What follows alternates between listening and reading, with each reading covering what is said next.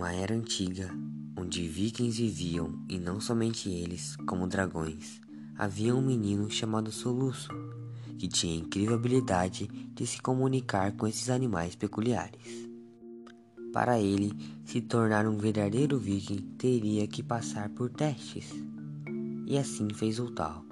No dia do primeiro teste, ele e mais alguns meninos teriam que entrar em uma caverna, capturar um dragão e sair dela ileso.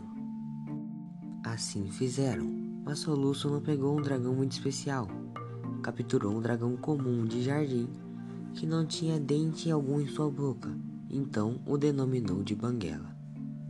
Chegado o dia do grande teste final, ele havia treinado seu dragão, mas é o que ele achava que era suficiente para passar.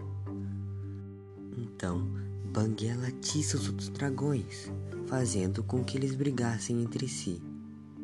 Assim, todos os garotos que estavam no teste não passaram e foram exilados.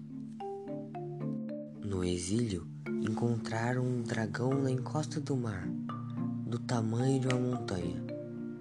Seu nome era Morte Verde. Soluço, como era o único que podia se comunicar com dragões, perguntou o que ele fazia ali. Ele disse que estava descansando, pois havia acabado de engolir 12 embarcações vikings, e que quando acabasse, iria engolir Soluço e toda a sua vila. Enquanto isso, do outro lado da ilha havia outro dragão do mesmo tamanho.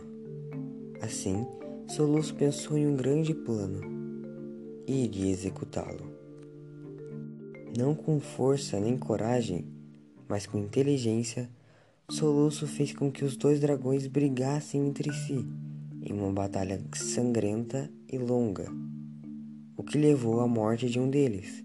Mas o que sobreviveu estava prestes a morrer, pois estava muito ferido. Então, para se vingar de Soluço, que foi a causa de seus ferimentos, ele o engole ferozmente em um ato rápido na frente de seu pai e de toda a vila. E então, fica a critério de vocês lerem para saber se Soluço sobreviveu ou morreu lutando como um herói viking.